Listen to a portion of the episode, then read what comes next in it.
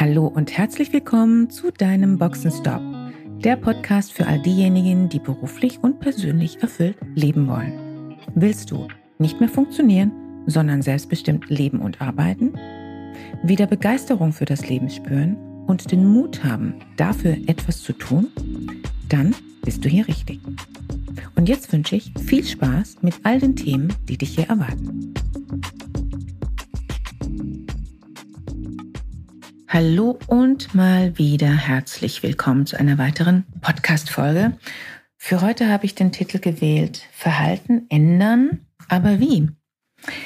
Ich möchte heute einmal aus meinem alltäglichen Business berichten und zwar aus der Zusammenarbeit mit meinen Kunden. Zum einen möchte ich ganz gerne einmal zwei verschiedene Kundentypen beschreiben und im Nachgang dazu drei Aspekte zusammenfassen, weshalb Kunden manchmal nicht in die Umsetzung kommen. Und am Ende dieser Podcast-Folge gibt es dann für Sie noch eine kleine Reflexionsaufgabe mit auf den Weg. Also bleiben Sie dran. Zunächst einmal. Wie Sie wahrscheinlich wissen, begleite ich Kunden dabei, ihre Ziele in ihrer Rolle als Führungskraft zu erreichen, beziehungsweise ich begleite als Sparingspartner Führungskräfte bei ihren alltäglichen Herausforderungen. Ein Thema, um das es speziell beim Leadership Onboarding und auch beim Thema Selbstmanagement immer wieder geht, ist es eben Verhalten ändern zu wollen. Und genau davon sprechen wir heute in dieser Podcast-Folge.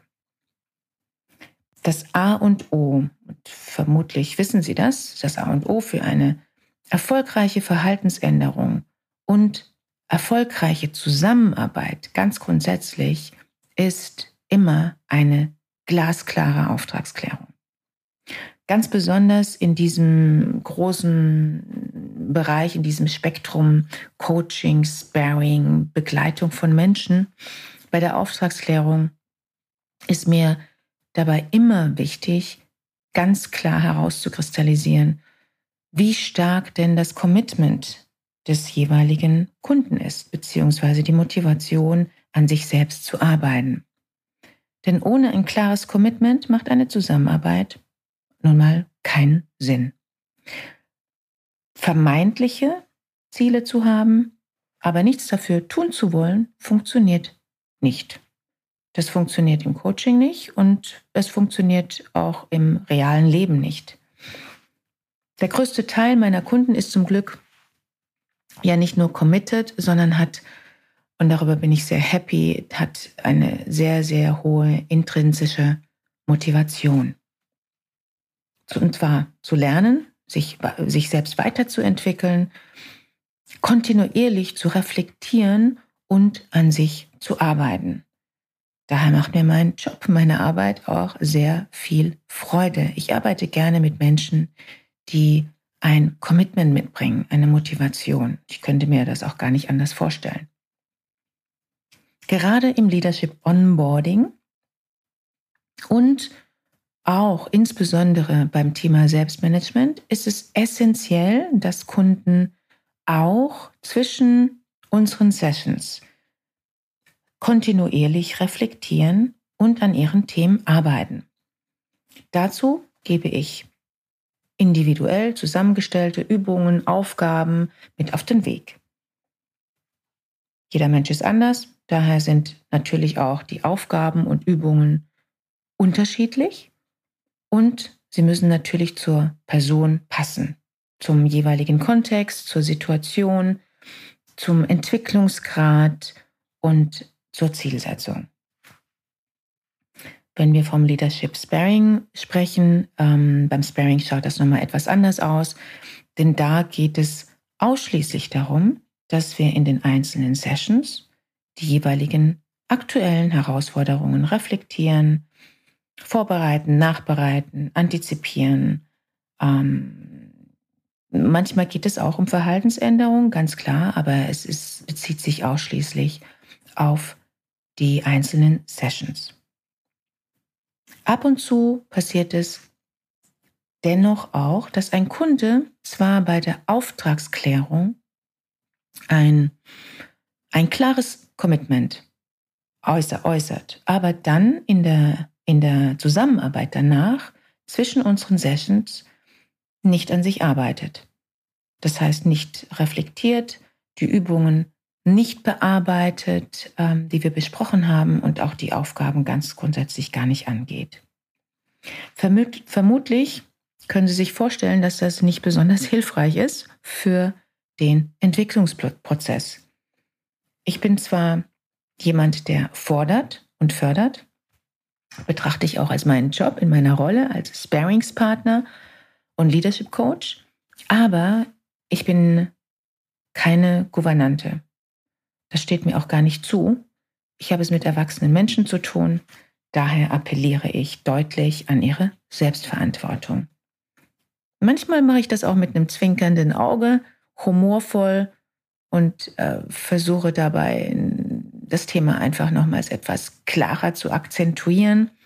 Manchmal hilft es auch, ein wenig provokant zu sein ähm, in der Formulierung, sozusagen eine provokative Intervention einzubauen, ähm, wie das der Altmeister Frank Forelli ja auch ganz wunderbar gelehrt hat. Ähm, und entweder funktioniert es dann oder eben nicht. Druck von meiner Seite aus auszuüben, kann jedoch fatal sein und ähm, äh, niemand möchte seine eigenen Kunden in den Widerstand schicken. Das möchte ich natürlich nicht und dann funktioniert gar nichts mehr. Daher lasse ich das auch bleiben. Hier ist daher die Rolle als Sparingspartner ähm, oder es ist wichtig in dieser Rolle als Sparingspartner ein sehr starkes Fingerspitzengefühl zu haben, genau bei, diesen, bei dieser Art von Kunden. Was ganz häufig dahinter steckt, wenn Kunden, wie eben beschrieben, nicht an sich arbeiten, will ich jetzt mal mit drei Aspekten zusammenfassen. Aus meiner Erfahrung sind das die häufigsten Aspekte bzw. die häufigsten Gründe. Erstens, entweder sie waren von vornherein in einer Konsumentenhaltung. Ihr Arbeitgeber hatte ihnen beispielsweise die Chance angeboten, ein Leadership Onboarding zu haben, ähm, zu buchen und sie dachten sich, dass das ja durchaus wichtig für sie ist. Und sie sehen auch, wo ihre täglichen Herausforderungen sind und haben ihre Pain Points. Sie sind dann durchaus auch offen in den einzelnen Sessions, in der Zusammenarbeit, nehmen für sich ihre Impulse und auch Aha-Effekte mit, aber sie wollen dann einfach auch nicht mehr. Zweitens, wieder andere, und das erlebe ich durchaus häufiger, wieder andere setzen sich vielleicht Ziele, aber setzen diese nicht richtig. Das ist dann meine Aufgabe, diese in der ersten Session mit dem Kunden so zu definieren, dass die Ziele klar sind und den berühmt-berüchtigten SMART-Kriterien entsprechen. Und drittens, andere wiederum haben zwar ein klares Commitment geäußert und sie sind auch dazu in der Lage, klare Ziele, meistens gemeinsam mit mir, zu definieren. Jetzt kommt allerdings das große Aber. Aber sie stellen dann eben im Nachhinein fest, dass sie sich durch diese Ziele Druck machen würden und da sie das vielleicht bisher noch nicht kennen und sich das für sie nicht gut anfühlt, sagen sie, sie wollen sich ja gar keinen Druck machen und kommen genau deshalb einfach nicht in die Umsetzung. Genau darauf gehe ich gleich nochmals ein Stück weit ein. Zunächst einmal zum ersten Punkt. Wenn der Kunde eher in der Konsumentenhaltung ist. Hier hat man in der Rolle als Sparingspartner verschiedene Möglichkeiten, um den Kunden in seine Selbstverantwortung zu bringen. Falls diese Versuche scheitern sollten, ist es wichtig, dem Kunden ganz transparent ähm, Informationen dazu zu geben über den Status quo. Wo stehen wir gerade?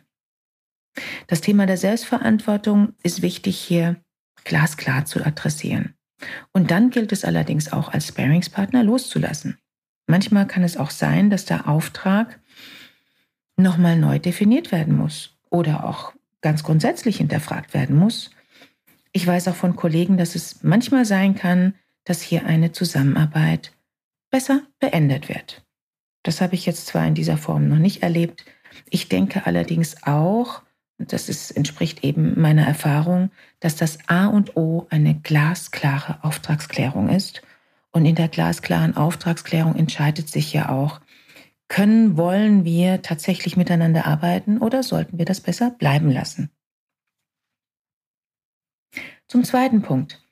Kunden setzen sich zwar Ziele, in der Regel, wie gesagt, gemeinsam mit mir, weil ich, ich sehe bei den meisten, dass es gar nicht ähm, alleine möglich ist, aber das sind dann gar keine Ziele. Sehr häufig erlebe ich eben genau das, dass Kunden gar keine Vorstellung davon haben, wie sie denn ihre Ziele formulieren können.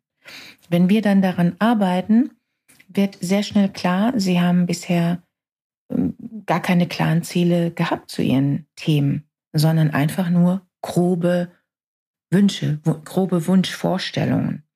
Entweder erklären sie ein Ziel beispielsweise mit 10, 15, 20 Sätzen und versuchen diese Ziele damit zu beschreiben, aber sie sind nicht im mindesten dazu in der Lage, dies herunterzubrechen und in einem einzigen klaren, konkreten Zielsatz zu formulieren. Sie können sich vorstellen, die Erleichterung ist dann immer groß, wenn wir das gemeinsam gemacht haben, denn das funktioniert immer. Man muss einfach nur wissen, wie. Und es braucht dazu nun mal, in den meisten Fällen ist meine Erfahrung ein Katalysator von außen. Genauso herausfordernd für viele ist es eben auch, klare Zielsätze zu formulieren, die messbar sind. Und hier arbeiten wir dann eben mit den klassischen SMART-Kriterien so lange, bis die Ziele klar, konkret, motivierend, in eigener Verantwortung positiv und so weiter und eben messbar sind. Zum dritten Punkt. Wenn jemand zwar klare Ziele gesetzt hat und ein klares Commitment mitbringt und, und intrinsisch motiviert ist, prima, super. Hm, nur leider hakt es dann eben manchmal in der Umsetzung. Das hatte ich eben auch gerade vor kurzem erlebt bei einem neuen Kunden, der jetzt ähm, in die Geschäftsführerrolle kommt und noch gar nicht lange, also ganz grundsätzlich noch gar nicht lange Führungserfahrung hat. Das ist für mich auch sehr spannend zu erleben. Hier kann man dann schon mal erleben, dass der Kunde sagt, irgendwie bin ich zwar committed, aber ich bekomme die PS einfach nicht auf die Straße. Ich lasse mich überrollen von allen Terminen und von allen Ereignissen. Ich halte mich selbst nicht an meine Selbstverpflichtung und ich halte mich nicht an die, an die von mir selbst gesetzten Fristen und Themen. Ähm, ich gehe die einfach nicht wirklich an. Ich setze die nicht um und ich bleibe definitiv nicht dran. Hier zeigt sich ein Mangel an Willenskraft. Das heißt, hier müssen wir uns erst nochmal genauer anschauen. Also zum einen natürlich, was ist mit den Zielen tatsächlich los? Sind das die passenden Ziele? Und die hängen zusammen mit den eigenen inneren Antreibern. Welche Werte hat derjenige? Welche Leitlinien, Prinzipien, Glaubenssätze? Und hier gilt es, diese erstmal transparent zu machen. Und in den meisten Fällen ähm, muss man hier irgendwo justieren.